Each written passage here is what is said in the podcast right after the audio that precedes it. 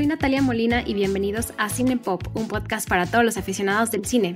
En Cine Pop cada semana hablamos de una película o de una pequeña selección de películas y con ayuda de un invitado vemos todos los datos curiosos y nos metemos a fondo en todos los temas. Esta semana mi invitado es alguien muy especial porque es alguien que también conoce este mundo de los podcasts, que es Eric Estrada, el host de Cine Garage, que también lo pueden encontrar en su plataforma de podcast preferida.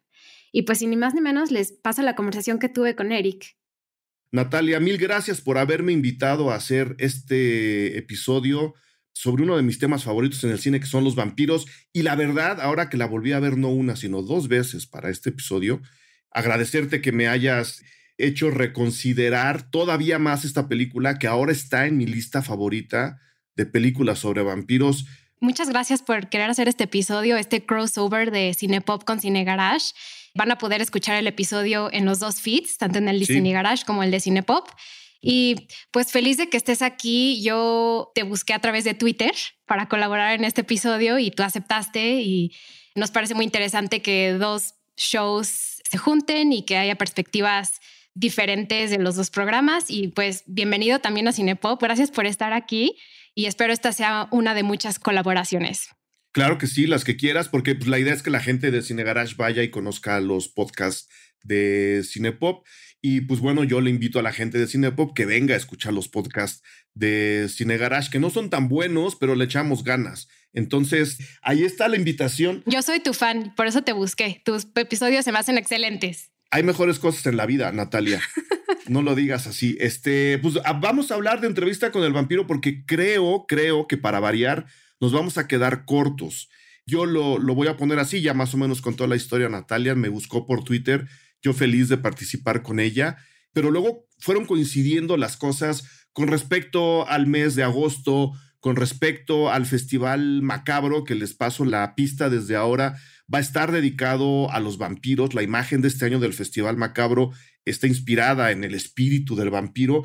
Y justo por ahí fue que a la hora de decidir el tema, yo le dije a Natalia, creo que Entrevista con el vampiro es una película que hay que volver a ver y que hay que reconsiderar porque ahora inundados como estamos de películas de terror o muy, muy fáciles, ¿no? Donde la gente se satisface en la experiencia con sustos y con brinquitos y con, y con ruidos, que es una parte del terror muy bonita, no digo que no, pero es, digamos, un terror un poco más facilón.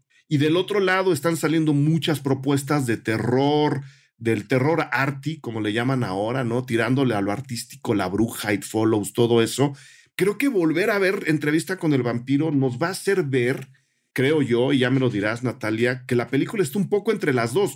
No es una película de terror al 100%, no hay espantos ni sobresaltos como tales, pero hay un poco de violencia, hay sangre, ¿no? La sangre corre a chorros por todos lados. El personaje de Tom Cruise, que es Lestat, come sapos y cosas por el estilo. Y por el otro lado, creo que Neil Jordan, que era el director, un director muy, muy importante para el fin de siglo, del siglo XX, creo que le dio también un giro que lo llevaba a cuestionarnos otras cosas a partir de la figura del vampiro y que no le dio miedo además inyectarle humor, es decir, y lo decía yo en la entrada del programa para Cine Garage, es una propuesta mucho más posmoderna de lo que hizo Francis Ford Coppola dos años antes con su Drácula, que es tal cual la novela de Bram Stoker, muy bien adaptada a la pantalla, pero en consecuencia se vuelve muy romántica, no es una queja, es justo un piropo, y entrevista con el vampiro es muchísimo más posmoderna, mucho más,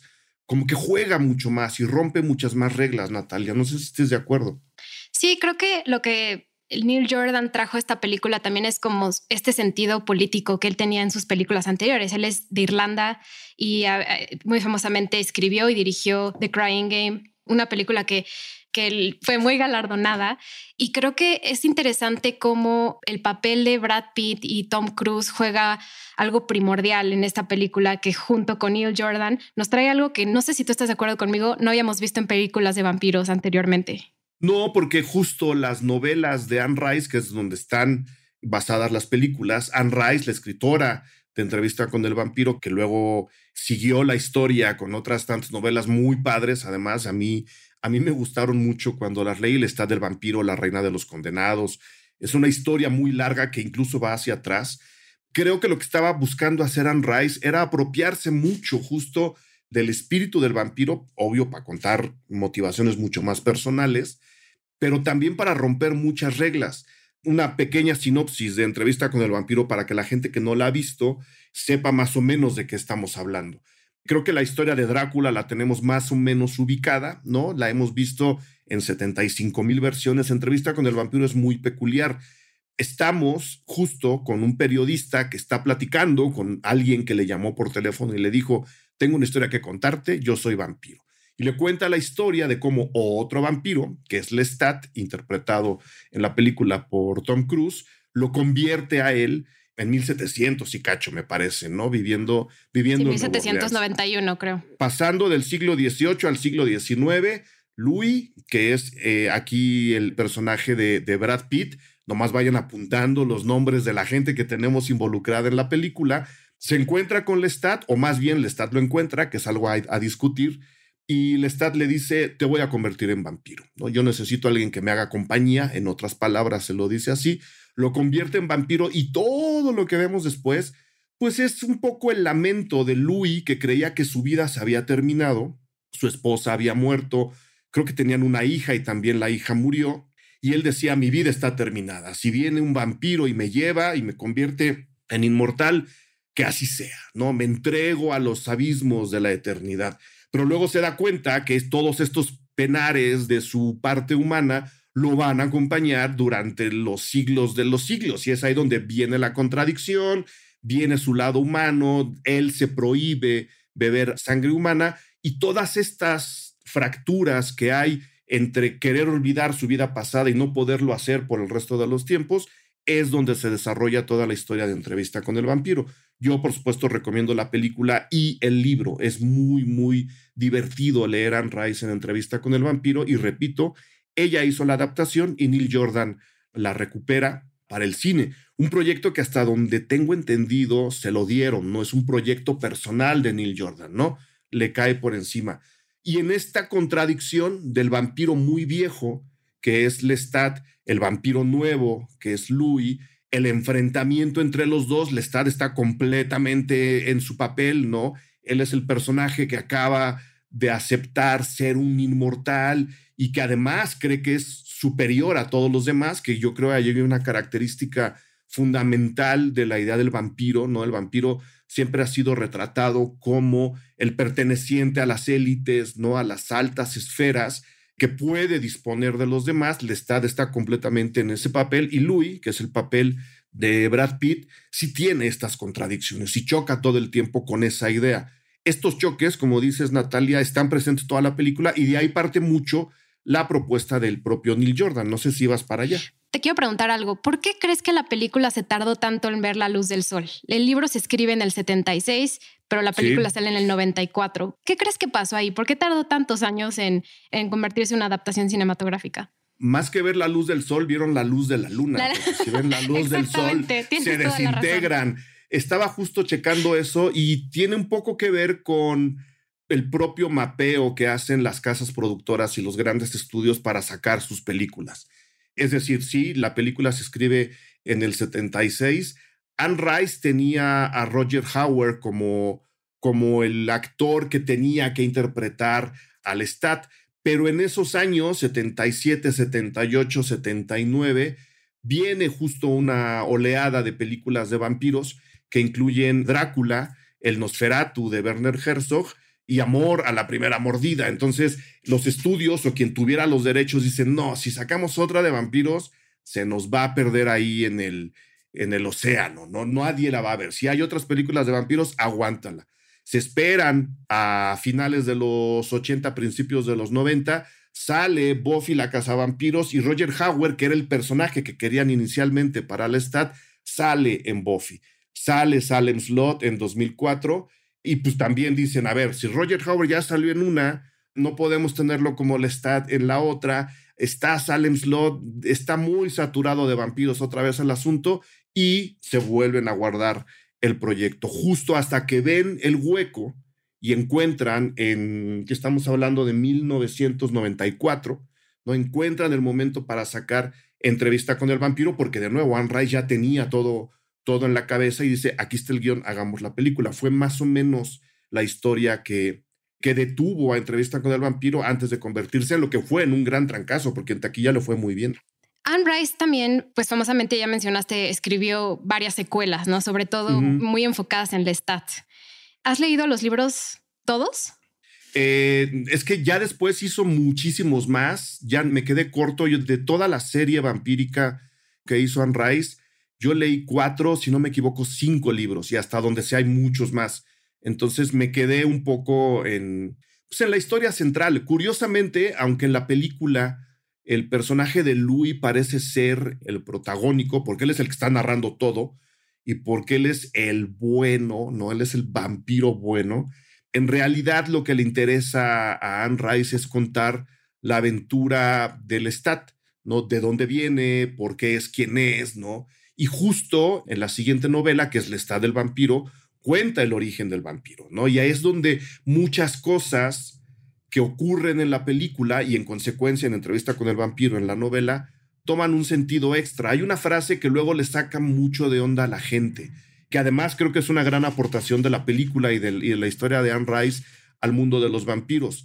Cuando Lestat va a convertir a Louis y a después a, un, a más personajes, ya no voy a contar más la película, cuando está a punto de convertirlos en vampiros, él haciéndolo conscientemente, algo que Drácula solamente hace con su gran enamorada, ¿no? De decirle, te voy a convertir en vampiro, te voy a traer a la eternidad conmigo. Lestat les dice, te voy a dar la oportunidad que yo nunca tuve. Y esa frase, es decir, diciéndonos, a mí me hicieron vampiro y nadie me preguntó, esa frase creo que determina mucho de lo que mucha gente podría identificar como maldad en Lestat. Él es convertido muy joven, por un vampiro mucho mayor, por supuesto, pues prácticamente por un deseo carnal, erótico, de compañía también, porque los vampiros necesitan acompañarse desde el punto de vista de Anne Rice, y Lestat, que ha estado solo mucho tiempo, está buscando compañía, ¿no? Y el paso del tiempo, que creo que es otro tema interesantísimo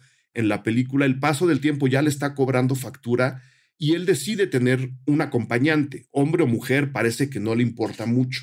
Yo creo que cuando vives en la eternidad ya te vuelves como pansexual, ¿no? Ya con lo que caiga, porque si hay un atractivo erótico entre el Stat y Luis, si hay una especie de entrega sexual de uno hacia el otro.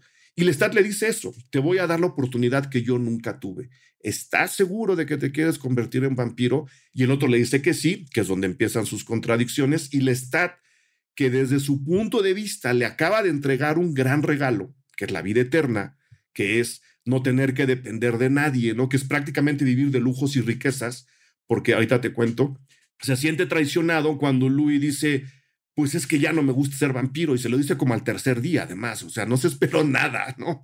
Y ahí es donde está, creo que la parte más interesante de la película. Dentro de muchas reflexiones que hay, porque las hay, el cine de terror con propuesta existe, Lestat representa un poco la vieja guardia, los tiempos que se van quedando, que se van carcomiendo con el paso de los años, que, que se quedan como, como rezagados. Y Louis, que trae un pensamiento mucho más moderno, acaba un poco devorando la figura del Lestat frente al mundo y en consecuencia frente a nosotros.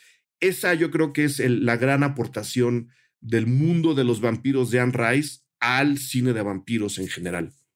Sí, nos aporta mucho este tema de inmortalidad, pero también inmoralidad. ¿Qué es inmoral?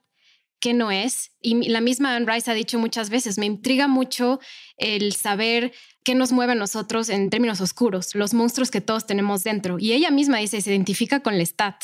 Sí. Ella le llama mucho esta historia del Lestat.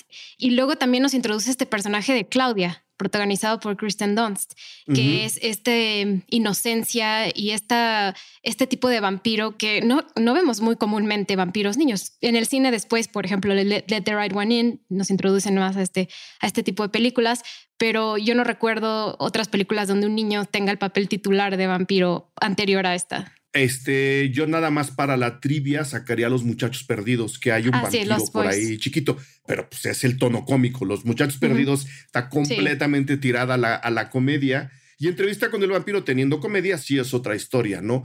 Y desde mi punto de vista, introducir a Claudia, el personaje de esta niña que está, también está sola, ¿no? Que acaba de perderlo todo y que es convertida en vampiro, es un poco para reforzar la idea del paso del tiempo, ¿no? Ella y Louis son muy parecidas en la manera de cómo ven el mundo. Lestat está completamente sobrepasado, ¿no? Y creo que sí ahí hay una preocupación personal, en este caso de Anne Rice, para decir, oigan, ¿qué vale más?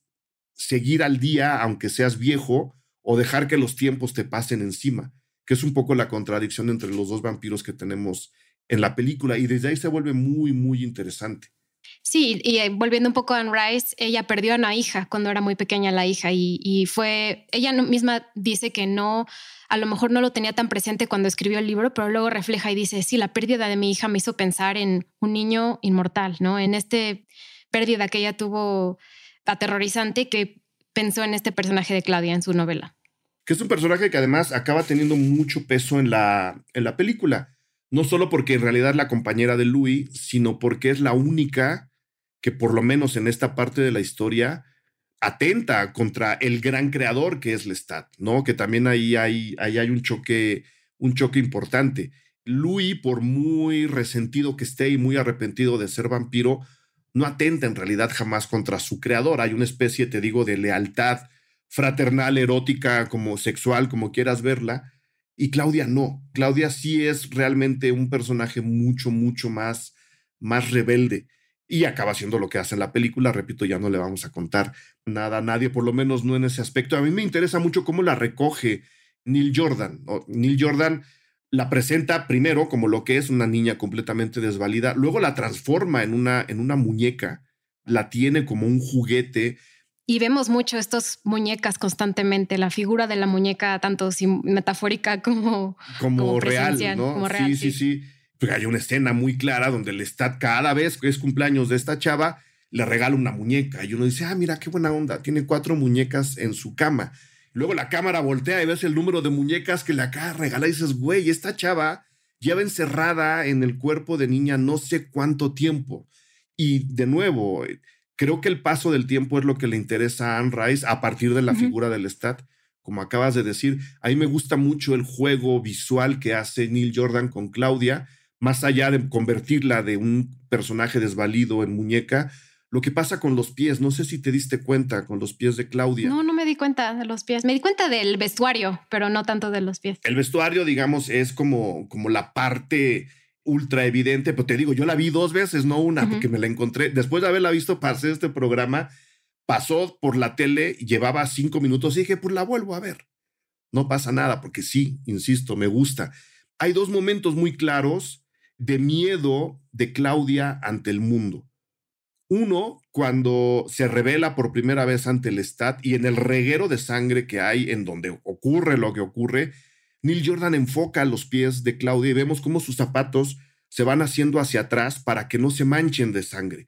Y le dice a Louis, oye, levántame, ponme la silla. Y ocurre, ¿no? Y después, cuando Claudia cae en una trampa vampírica en otra parte del mundo, la aventura es muy, muy, muy grande y está a punto de ser tocada por el sol. Este, bueno, no, primero pasa cuando sale del ataúd de Brad Pitt. Ella suele dormir con Louis porque es, su compañero y todo aquello. Ella se despierta antes de la hora y el sol está a punto de pegar en donde ella está. Y otra vez Neil Jordan pone la cámara en los pies de Claudia que va bordeando la orilla de la luz del sol para llegar al otro lado. Y cuando finalmente es expuesta al sol, ocurre algo muy, muy parecido. Entonces, creo que Jordan acabó de entender la importancia que tenía para Anne Rice, como dices tú, el peso de la hija perdida, el reflejo que voluntario o involuntariamente había, había en el personaje y el temor de ese personaje a ser lo que es. O sea, creo que con esos tres detallitos visuales nos deja muy bien parada esta chava como personaje, ¿no? A Claudia, y por el otro lado le da el peso dramático en comparación con los otros dos que les vale, ¿no? O sea, se pueden quemar o no se pueden quemar, creo que les importa muy poco. Ella es muy cuidadosa consigo misma y creo que ahí está el toque de conexión entre Anne Rice, lo que quería sentir o decir ella con el personaje, y lo que acaba reflejando Neil Jordan. Eh, quiero hablar un poco de mm, Antonio Banderas. Venga. Este papel fue bastante protagónico en el sentido de Hollywood, ¿no? Para Antonio Banderas fue uno de los papeles que, que impulsó su carrera como artista hollywoodense. Ya tenía un par de roles, pero esta fue una de las, de los, las razones por las que se hizo muy famoso. Mira, Antonio Banderas, perdón que te interrumpa, si estamos hablando del 94, que hizo entrevista con el vampiro, antes tenía de Amor y de Sombras, antes tenía Filadelfia, La Casa de los Espíritus y Dispara, que hizo en el 93. O sea, estaba entrando prácticamente al mundo interesante del Hollywood que él quería hacer porque su película Átame, bueno, la, la de Almodóvar, es del 89, es decir, cinco años antes él estaba haciendo Átame con Almodóvar y a través de entrevista con el vampiro es que efectivamente comienza a tener mucho más importancia en lo que él quería hacer, a final de cuentas, que era una carrera en Estados Unidos. O sea, de ahí a Evita, que fue la película que hizo con Madonna, hay ah, dos años. Hay dos años de aquí a Evita. Digo, Evita es mucho peor película, pero hay dos años de diferencia, ¿no? Creo que el nivel de producción se nota. Entrevista con el vampiro creo que no fue tan cara y Evita sí fue una producción mucho más grande. Pero sí, Antonio Banderas tiene ahí un punto de inflexión en su carrera. Cuenta Antonio Banderas que cuando estaba grabando la película tenía las uñas largas, largas, que podemos, lo podemos ver, y estaba en un spa de un hotel. Y entonces llegaron unos japoneses y, entonces le dio pena a las uñas largas y empezó a decir vampire, vampire, vampiro, vampiro. Y que los japoneses nada más se le quedaban viendo y se salieron del spa porque no entendían nada de lo que estaba diciendo. se asustaron de que podía ser un vampiro. Es que las, además el acento de banderas en esa época no era nada bueno. Lo ha pulido mucho con el tiempo. Bueno, pues moviéndonos un poco al papel este de Armand, Armand de Antonio Banderas, pues Claudia y Louis se van a viajar por Europa, ¿no? Para encontrar personas de su, de su mismo origen, a otros vampiros. Pues para buscar el origen, exacto. Encuentran a Santiago, primero interpretado por Stephen Rea, en una escena no sé qué pensaste tú de esa escena. A mí se me hace un poco, o sea, está buena, pero se me hace un poco fuera de lugar con la película, la del baile. Es una escena rara que nos jala un poco al gran guiñol, que es donde realmente están ambientados los vampiros franceses. Es decir, todos los vampiros que ellos encuentran en París, que viven expuestos para ocultarse, curiosamente, pues tienen un teatro donde lo que hacen es ejecutar obras de gran guiñol, ¿no? Hay sangre y cortan miembros y es todo así súper, súper grotesco, también desde un punto de vista bastante cómico musical. Entonces, son actores, son, están, están como acostumbrados a eso. Y creo que el encuentro con el personaje de Stephen Frears y Brad Pitt es justo como la introducción, como aquí va a haber un cambio de tono. Ojo, estos vampiros están en otra onda, no son lo mismo que los vampiros americanos. A mí no me disgusta tanto porque además estoy casi seguro, y es un dato que no pude encontrar, creo que el, que el personaje de Stephen Frears, este vampiro con sombrero de copa, una mirada muy, muy rara, está inspirada mucho en el personaje de London After Midnight, ¿no? Esta película perdida de vampiros súper, súper grotesca que dicen que era. Creo que jaló por ahí el asunto y lo llevó a un tono mucho más amable y es un actor presentándose a alguien que sabe que lo está buscando. No, a mí no, no me parece tan, tan fuera de tono, tomando en cuenta que después nos van a meter al gran guiñol del teatro donde viven. Pero bueno, si van a París, te, interrumpí, sigue. No, no importa, también hace referencia a Fred Astaire y la película de 1951, me parece, Wedding Bells. Entonces, esa referencia estuvo, la verdad me gustó, pero se me hizo como, ahora que me lo pones así, ya me hace mucho más sentido. Como que no me hacía clic el cambio de tono radical. O sea, se me hace un cambio de, como puedo dividir la película en dos partes. Como que es un cambio de un shift completamente diferente, pero sí nos introducen al theater de Vampire y el, teatro, ¿no? Que ya bien mencionaste. Pero nos presentan a un, yo, yo podría decir que es un tercer tipo de vampiro. Tenemos a Louis, que es el vampiro, entre comillas, bueno, que tiene remordimiento, que no quiere... Eh, atormentado. exacto, atormentado y que no acepta quién es no acepta quién es.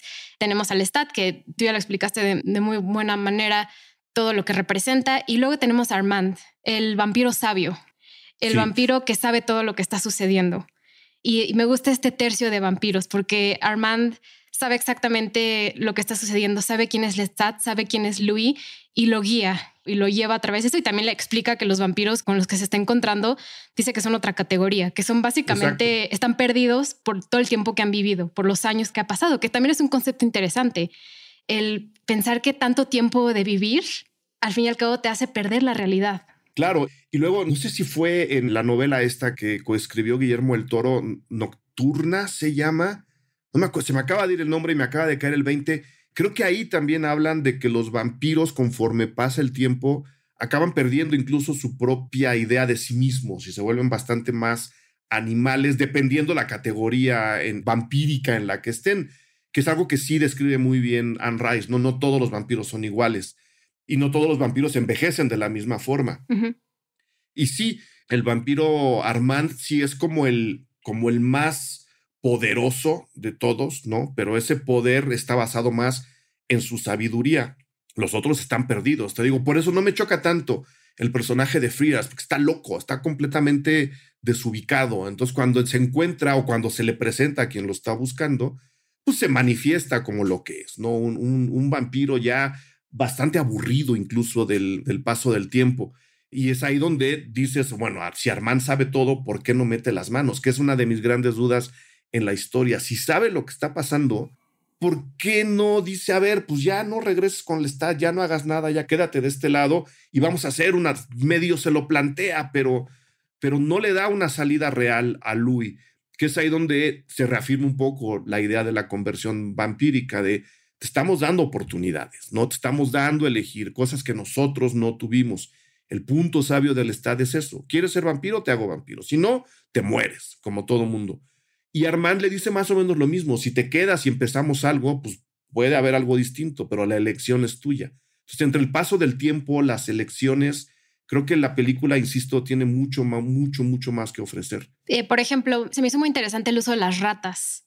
Durante la primera parte de la película, donde vemos al Stat constantemente, hablan mucho de que Louis toma la sangre de las ratas y las vemos muy presentemente. Luego, cuando el Stat, la segunda parte, ya no aparece tanto, ya no está la figura de la rata tan presente. Entonces, también es ese simbólico de o sea, la comparación de un vampiro con una rata, que a la misma vez es la peste, ¿no? La peste que mata a la mamá de Claudia.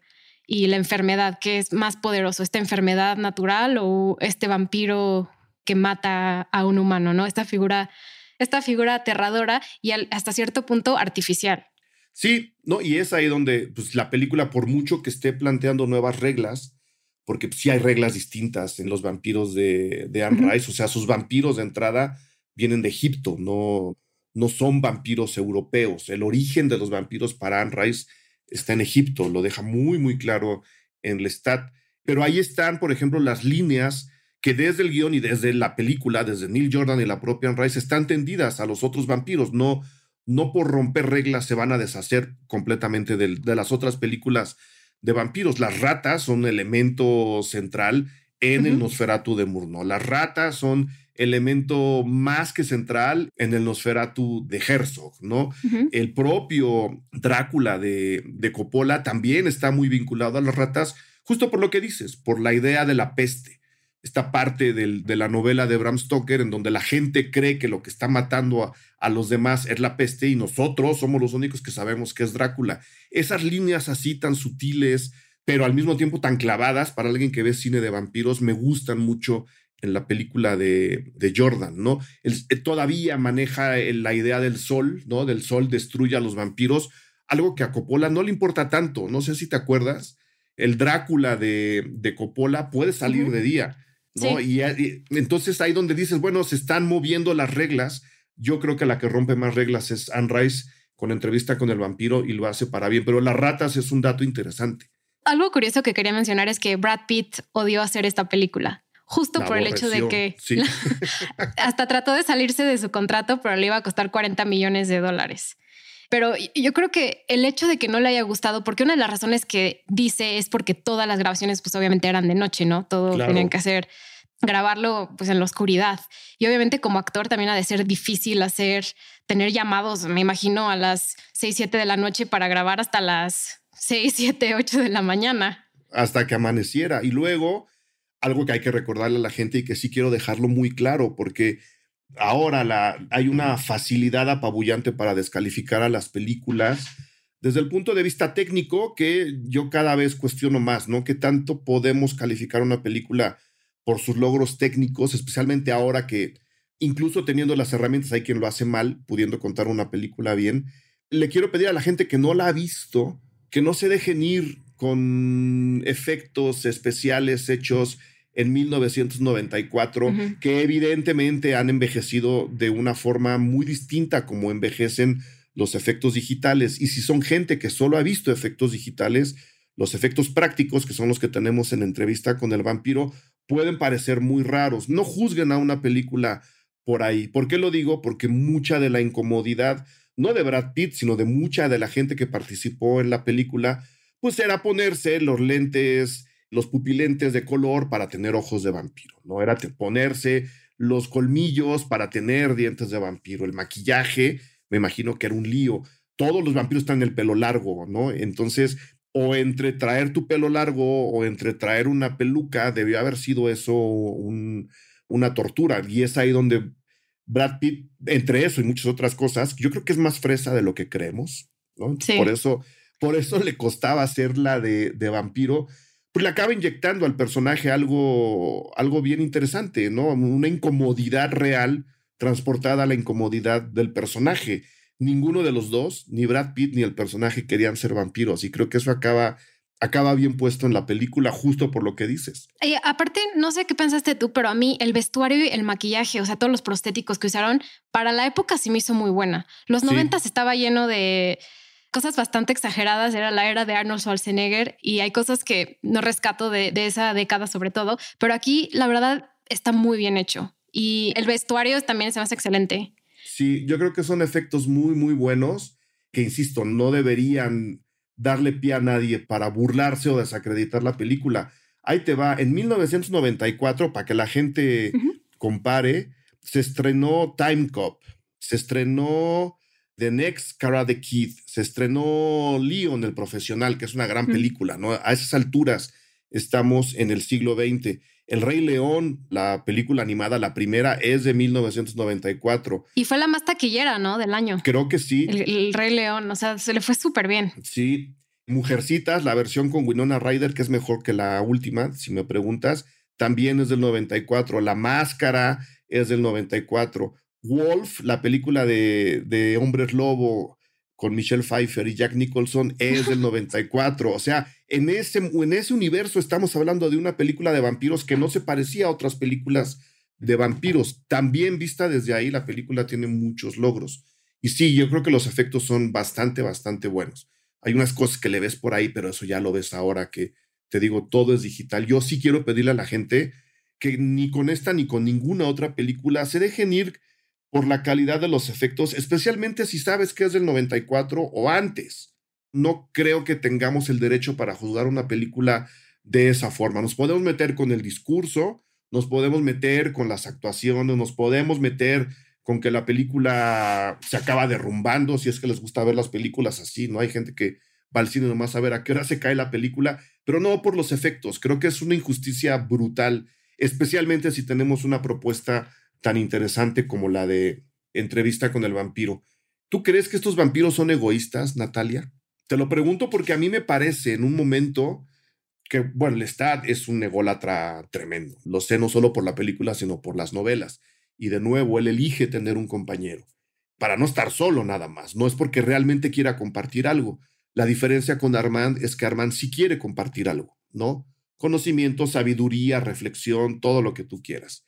Y Brad Pitt, al final de cuentas, el personaje de Louis, se convierte en vampiro para no sentir dolor. O sea, él cree que se va a librar del peso del alma humana cuando en realidad su alma humana queda atrapada en el cuerpo de vampiro. Es decir, está pagando un acto de egoísmo. ¿Tú crees que son vampiros egoístas? Yo creo que sí. Y creo que sí porque al fin y al cabo, sea una pareja fraternal, homoerótica, lo que sea, Louis y Lestat, su hija es Claudia. Y los hijos aprenden de los papás. Entonces, y creo que Claudia es extremadamente egoísta. ¿Cómo, le obliga, ¿Cómo le obliga a Louis a, convertir a Madeline? ¿no? A, hacer esto y es berrinchuda, o sea, es una niña física, mujer, mentalmente, alguien muy egoísta. Y yo creo que al fin y al cabo Louis también es muy egoísta, aunque parezca que es el vampiro bueno, no lo es porque está haciendo al fin y al cabo lo que él quiere para su beneficio personal. Y está buscando esta red de vampiros para poder encontrar unas respuestas para su propia beneficio. No sé qué opinas tú. No, no, de acuerdo. Barmand es el único que quiere como nada más ver qué está pasando en el mundo. Él sabe que está más allá del bien y del mal. Hace rato que hablabas de la inmoralidad y de lo amoral. Creo que el vampiro Lestat es inmoral, o sea, tremendamente egoísta, no tiene ninguna regla, más allá de pedir la aprobación de alguien para convertirlo o no en vampiro. Y Armand es un personaje amoral, o sea, está, él comprende perfectamente lo que está bien y lo que está mal y simplemente lo aplica de la mejor forma en las peores circunstancias, que se acerca mucho a la figura y al juego de lo amoral. El inmoral es Lestat. En consecuencia, todo mundo diría, bueno, entonces Lestat es el villano. Y yo insisto, Lestat es la estrella de la película. En realidad, el personaje interesante es el de él, que está atrapado entre el mundo de Louis y el mundo de, de Armand. Como dices, hay un triángulo ahí súper interesante de motivaciones, de arrepentimientos, ¿no? Uno quiere conocer su origen y el otro no, el otro ya lo sabe. Hay, hay insisto, un choque de ideales y de, y de finalidades en este mundo de la eternidad que se me hace bien interesante en la, en la película y que le da mucho más, una profundidad distinta, diría yo, a estos vampiros en comparación con los Dráculas tradicionales, pensando en particular en el, en el de Coppola, que no sé si te gusta ese Drácula. Me gusta, apenas la vi eh, hace poquito, me gusta bastante, no, es de mis películas de vampiro favoritas, pero me gusta, es la de Gary Oldman, ¿no? Es donde Gary Oldman es Drácula con Winona Ryder, que es Mina. Me gusta bastante, pero tengo que decir que me gusta más esta. ¿Te gusta más Entrevista con el vampiro? Sí, me gusta más. Yo estoy como dividido, porque insisto, son dos películas diferentes. Me gusta mucho lo súper pasional que es el Drácula de, de Coppola, ¿no? Es, el propio, que además ahí sí te cuentan el origen real del vampiro, lo cual es, es bien interesante, que quiero comparar, ¿no? El, el origen del vampiro de Coppola es renegar ante Dios y renegar ante una religión que le ha prometido mucho y nunca le ha dado nada y al final esa propia religión y ese propio Dios lo traiciona, él reniega de eso y su castigo, que no sé si es castigo, es vivir eternamente y vivir de beber sangre humana. Y los vampiros de Anne Rice, en este caso, son vampiros que reniegan de su humanidad, ¿no? Lestat está a punto de volverse loco, ya no es humano, reniega de los humanos, los ve como inferiores. Louis, que está traumado por la pérdida de su familia, reniega de su humanidad y Armand ya ni siquiera se acuerda de lo que es ser humano. Entonces, estas dos renuncias, creo que estaría padre que la gente las comparara, ¿no? Ver cómo, que además el Drácula de Coppola es muy fácil de encontrar, ver también cuáles parece mejor, cuáles llena más. Si lo renegado del de Coppola o lo renegado de los vampiros de Neil Jordan. A mí me gustan las dos, no sé si por igual. Volví a ver también el Drácula de Coppola y yo decía, es que este señor estaba súper, súper inspirado. Hace rato que hablabas de los vestuarios y del maquillaje de entrevista con el vampiro, el de Coppola no les pide nada, ¿no? Es un vampiro bueno, es una película de vampiros también muy bien diseñada, muy bien iluminada, muy metida en el espíritu expresionista de Nosferatu en más de un sentido, ¿no? Y algo que luego, pensando las dos películas, los une, y quiero pedirte ahí tu opinión, la presencia del cine, Natalia. El Drácula de Coppola lleva a Mina una función de cine. Y el Drácula, bueno, el, el vampiro, Louis el vampiro, en entrevista con el vampiro, recuerda los amaneceres yendo al cine a ver amaneceres filmados en películas. ¿Te pasó algo cuando viste eso? Sí, claro, me fascinó porque la escena cuando llegan a Europa, Luis y Claudia, Luis dice, lo único que vi fue aguas negras, o sea, yo nunca he visto la, no, no, o sea, tengo mucha nostalgia del color del agua, del color del agua natural en el día. Y cuando está en el cine, me encantó ese, no sé, como muy meta, cómo se está viendo a través de nosotros. Nosotros como espectadores estamos viendo una película y él al mismo tiempo está viendo una película que lo hace reflexionar sobre no solo su pasado, sino lo hace pues involucrarse en un mundo nuevo, que es algo de lo que estamos hablando nosotros ahorita del cine. Entonces se me hizo muy bonito. Que es un poco lo que le pasa al Drácula de Coppola, ¿no? Entrar un poco al nuevo mundo. Nada más que, insisto, sí el peso del tiempo en los vampiros de Anne Rice en los vampiros de Neil Jordan es mucho, mucho más claro, ¿no? Al Drácula de Coppola no le importa tanto, como que ha sabido sortear la cosa, ¿no? Su, sus preocupaciones son mucho más amorosas y mucho más de venganza ante quien lo ha separado del amor. Acá el paso del tiempo es determinante en los vampiros y eso creo que había que dejarlo a la, a la reflexión de la, de la gente, Natalia. ¿Algo más que quieras agregar? ¿Algún punto extra? Quiero nada más preguntarte algo que a lo mejor en el libro es diferente. La película, o sea, el título de la película es La entrevista con el vampiro, ¿no? Entonces vemos brevemente escenas con un entrevistador, un periodista que es protagonizado por Christian Slater. De hecho, lo iba, River Phoenix lo iba a protagonizar, pero falleció anteriormente. Pero el título de la película es Entrevista con un vampiro. Pero yo siento que esa es la parte más débil de la película. No está muy bien expuesto a qué llegó esta entrevista, cómo se dio. A lo mejor no es importante, pero a mí no me enganchó. Yo no entendí bien este propósito. Yo creo que es importante porque a través del periodista, por lo menos en la película, Louis deja ver que lo que especialmente en los años 90 estaba muy de moda, que lo que se puede ver como la juventud eterna, porque en la película se habla de juventud eterna, estos poderes que te puede dar el ser vampiro, estas aparentes ventajas, la juventud eterna y el perpetuar todo así hasta el infinito, que se ve como una bendición, ¿no? Y que incluso ahora ha renacido esa idea de todo tiene que ser joven, todo tiene que ser nuevo, todos tenemos que estar impecables.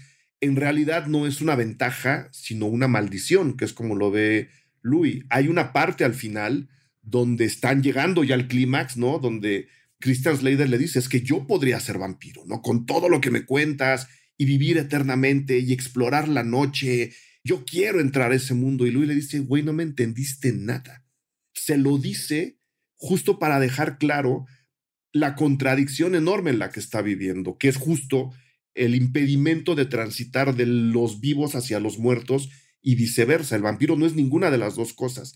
Y ese es el gran pesar que ahí sí comparten tanto el Drácula de Coppola como los vampiros de Neil Jordan. Y te lo dicen justo, insisto, pensando en los 90, para dejar muy claro que este culto a la juventud que empezó en los 80, culminó en los 90 y ahora están haciendo otra vez que este culto a la juventud, en particular a la juventud eterna como la de los vampiros, no es para nada una ventaja el paso del tiempo te puede pisar si quieres ser joven todo el tiempo, ¿no? Te conviertes en un trasnochado. Por eso te preguntaba hace rato, ¿qué prefieres?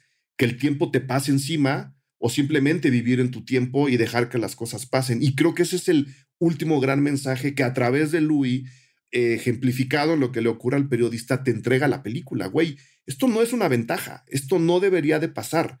Nadie debe ser joven para siempre, no se puede el tiempo va a acabar apabullándote, no me has entendido. Y justo por eso creo que el periodista es un personaje determinante. En la película, ¿eh? no me voy a meter en la novela, en la, en la película. No, y lo que creo que está bien hecho es que nosotros queremos que toda la historia es contada a través de Louis.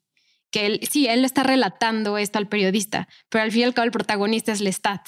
Sí. Y e, eso está muy bien pensado porque es entrevista con un vampiro. No, no en ningún momento dicen mi entrevista con el vampiro o mi, o sea, es la entrevista con el vampiro. Y eso la verdad me gusta nada más que siento que a lo mejor faltaron algunos aspectos del libro que desconozco y eso no, no me encantó que no den tanto contexto. Siento que pudo haber habido mucho más. Habrá que ver, creo que hicieron un Lestat del vampiro, ya la verdad no la quise ver. Ya mi pelea con las secuelas empezó en esos años, pero, pero sí, o sea, quizá quizá un par de minutos más en la película, ¿no? Como para, como dices, dar contexto, no habrían estado mal, pero pues ahí está la película. Creo que es una gran propuesta, incluso en los tiempos que corren ahora. Yo no sé, bueno, sí hay películas de vampiros interesantes últimamente, pero ya están justo por la puerta que abre Anne Rice de romper reglas, ya están en otro lado, ya juegan con otras, con otras motivaciones y mucho de lo que cuenta Déjame entrar, Ah, la película, la primera, la original, tiene que ver con las relaciones en el tiempo y las relaciones afectuosas, incluso homoeróticas, de entrevista con el vampiro. creo que el, el, puente debería llevarnos así, ¿no? Del Drácula de Coppola a entrevista con el vampiro y luego a déjame entrar a ver qué reflexiones le provocan a la gente. Tengo una, una pregunta más relacionada como a las historias de vampiros. ¿Por qué crees que cada vez son más famosas o hechas o reconocidas las series más que las películas. O sea, puedo pensar What We Do in the Shadows, Buffy, o sea, hay una cantidad de series que se están haciendo, incluida esta ya se está desarrollando para AMC hacer una película de entrevista con el vampiro, bueno, de Vampire Chronicles. ¿Por qué crees que se preste tanto el género de vampiro a serie? No sé, o sea, no sé, porque si revisas la historia del Drácula original, la historia es redondita, ¿no? La, la novela, el Drácula de Bram Stoker es, es alucinante no sé, creo que el, personaje del hombre lobo, por ejemplo, o, de un Frankenstein, para hablar de monstruos tradicionales del cine, quiero decir, son menos transformables. Tú, como tu personaje se puede adaptar al paso del tiempo, tu serie puede dar brincos, ¿no? Del siglo XX al siglo XIV, si tú quieres. Y eso te da una variedad o más campo para los guionistas y en consecuencia para vender la serie, que no te puede dar un Frankenstein o que no te puede dar un hombre lobo. Son, están mucho más restringidos a la mortalidad humana que el vampiro, que es un viajero en el tiempo, a final de cuentas, un viajero real en el tiempo. No es que se pueda transportar así, pero tú al en el, a la hora de manejarlo en una serie sí lo puedes mover mucho más fácil y creo que eso te abre la posibilidad para explotarlo de otra forma. Yo lo vería más así que dentro de la mística de la figura vampírica. Sí, algo también que pasa mucho con los zombies, que en el principio de la película yo creo que tiene mucha relación con lo, la naturaleza de un zombie y, del, y de cómo los dos están relacionados como figuras de, de un muerto en vida. Es eso, ¿no? Como que me hizo mucho pensarlo, sí. Tiene, tiene, tiene mucho por ahí. El zombie es una especie de vampiro de última categoría, si lo quieres poner así. ¿no? A final de cuentas tiene que comer algo que viene del humano pero sí ya, incluso viéndolo desde la pirámide que plantean Rice de no todos los vampiros son iguales, serían la última, última, última categoría. Entonces yo creo que va más por ahí, yo creo que va más por ese lado, por el mero espíritu comercial del personaje que abre más puertas, creo que va por ahí. Entonces, lo que yo le diría a la gente, justo para dejar el comentario ahí, es que vean, vean esas tres películas en ese orden y decidan no solo qué vampiro les gusta más, que que creo que no se vale, ¿no? Cada uno nos da cosas diferentes, pero sí que reflexiones les, les regala la experiencia de ver Drácula de Coppola, entrevista con el vampiro y déjame, déjame entrar. Yo dejaría la invitación ahí, Natalia. Perfecto, Eric. Muy bien, pues entonces ahí está la invitación para ver entrevista con el vampiro. Repito, me la encontré en la tele, o sea, debe, debe andar por ahí dando vueltas. Primero la busqué yo mismo, la encontré sin ningún problema y por ahí la estaban dando, creo que era en Amazon, creo que está en Amazon Prime. Ah, pues bueno, ahí está el dato, está en Amazon Prime. Yo me la encontré en Tele, normal, en TCM, para que la cachen, la vean, la disfrutan, súbanle, no apaguen la luz, que es como se deben ver ahora las películas en la casa, no las prendan. Es un terror diferente. Entonces, ahí está la invitación. Mil gracias, Natalia, de nuevo por, por haberme invitado a tu podcast, a Cinepop, y pues la invitación a la gente a que te escuche y te deje comentarios por allá. Igualmente, les voy a compartir tus redes en, mis redes sociales también para que sigan a Cine Garage. Y muchas gracias por querer hacer este crossover conmigo y nos vemos pronto. Nos vemos cuando tú me digas. Perfecto. Pues hasta la próxima. Bye. Bye. Y antes de que se vayan, no se les olvide seguirnos en redes sociales. Estamos tanto en Instagram como en Twitter en cine-popmx. Denos follow en Spotify, déjenos una reseña en Apple o suscríbanse en cualquier otra plataforma que escuchen los podcasts. Quiero agradecer a Sonoro por coproducir este episodio conmigo. También quiero agradecer a Brenda Bulnesmeni, Rosario Añón Suárez, Fernando Santamaría, Paco de Pablo y claro que a Estrada. Nos vemos hasta la próxima. Bye.